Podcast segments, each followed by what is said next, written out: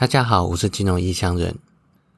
最近美股开始有点下跌，主要原因是费德的会议记录称将致力于升息，代表通膨没有想象中那么的受控制，打消了一些过度乐观的情绪。前阵子美国前总统川普表明他会出来再选美国总统，但最近突然爆发出他涉嫌违反间谍法，FBI 搜他的海湖庄园。一共扣押了十一份的机密文件，发生在这个时间点很奇怪，不得不让人怀疑是否有人非常不愿意让他出来选，甚至用上这种手段。电影《大麦克》的真实主角 Michael Berry 又在 Twitter 上面讲说，消费者面对高通膨，选择增加开支而不是削减开支，经济凛冬将至。他从来没有放弃对经济市井，当然这是因为真的没有那么乐观。另外，居然有些分析师认为熊市已过，诶，这一点我不予置评。觉得没那么乐观的还有高盛首席经济学家，他表示美国失业率的数字有被夸大的可能，因为不想找工作的人没有被计算进失业人口，但是仍会造成劳动力的下降。前阵子美股上涨，有部分的原因是失业率下降，但这个数字其实是一直被怀疑有问题，不是只有这几个月而已，而是自从二零零八年到现在，一直都有人怀疑，而他们有可能是希望数字不要太难看，以免经济救不起来。另外，纽约八月制造业的指数暴跌到负三十一点三，远低于市场预期的正五。这个降幅创了历史的次高，这意味着美国经济心脏纽约制造活动大幅度的减弱。经济数字细项中下降最严重的是新订单还有出货量。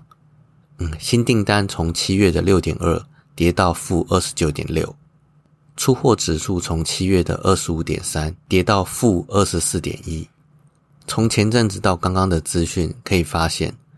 如同先前某人说的“通膨螺旋”，表面上看起来是起起伏伏，但实际上是追杀下跌。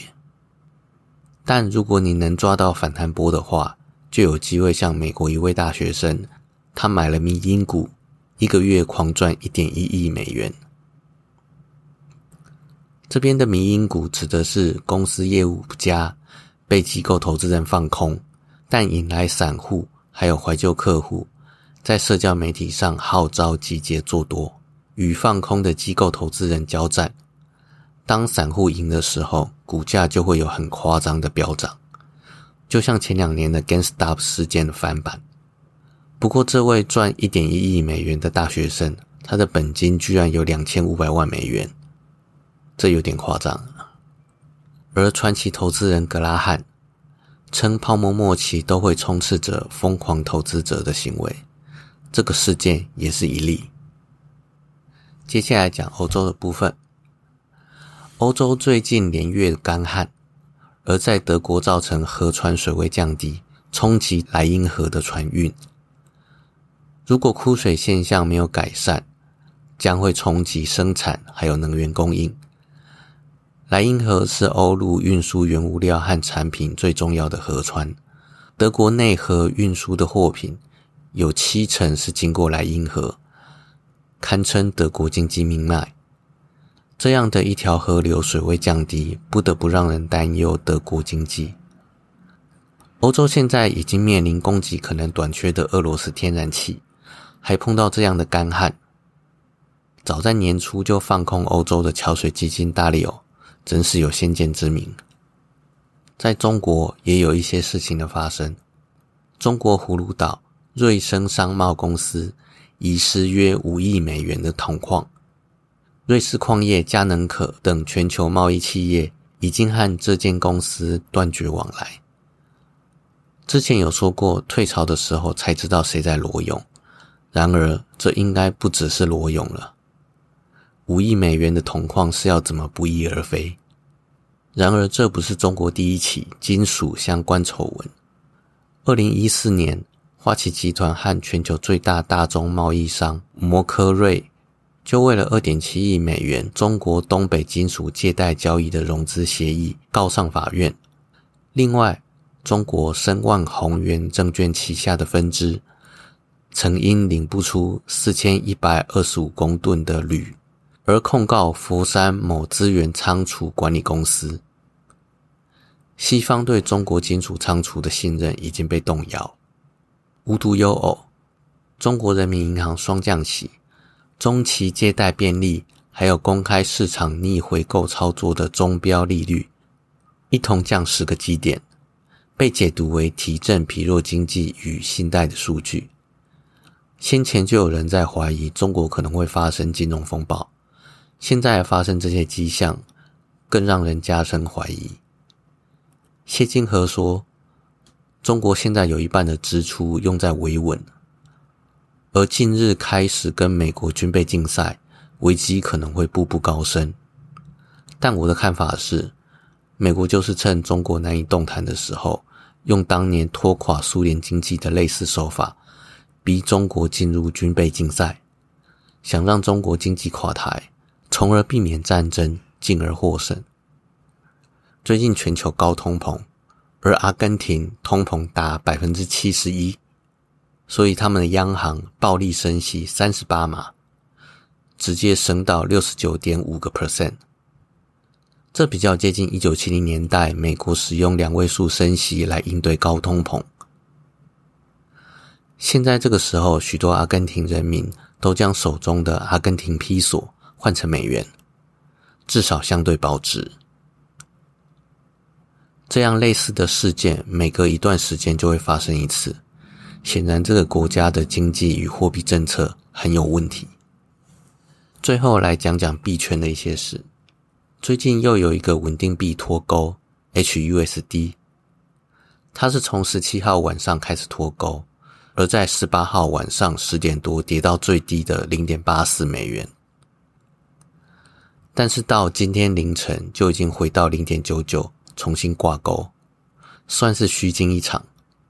虽然据传火币在今年四月就推出 HUSD 的营运，但是仍然主动与 HUSD 的发行商合作，然后解决它的流动性问题。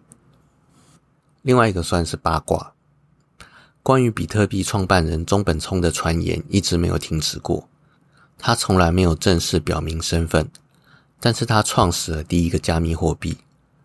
而目前他已消失多年，没有再发表言论，于是人们对他议论纷纷。最近，BitBoy 的创办人 Ben Armstrong 在 Twitter 中宣称中本聪已死。他的论点是 h a l f i n n y 是创建比特币的 Cypherpunks 小组领导者，而且他持有中本聪的私钥，而 Fanny 已经在2014年因为渐冻人症而死亡。H a l f a n n y 是美国密码学家、城市设计师，还有比特币先驱。一九九零年代是 PGP 加密第二位开发者，也是 Tor 首批采用者之一。十年之后，他成为比特币开源城市码的工作者之一，也是中本聪第一笔比特币交易的对象。彭博分析师巴丘纳斯在研究中本聪所有资料之后。判断 h a l f i n n y 就是中本聪，但是他至死从未承认。也有人认为伊隆马斯克就是中本聪，但是马斯克亲口否认。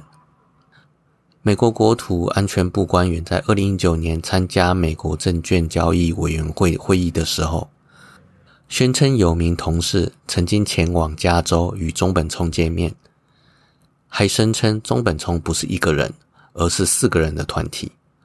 但是他没有提出具体证据，而关于中本聪最不被认同的说法是澳洲电脑科学家 Craig White，他不断自称是中本聪，但因无法提出有力的证据，还被揭露在法院做伪证，因此被加密社群戏称为“澳本聪”。好了，我是金融异乡人，今天就先到这边，拜拜。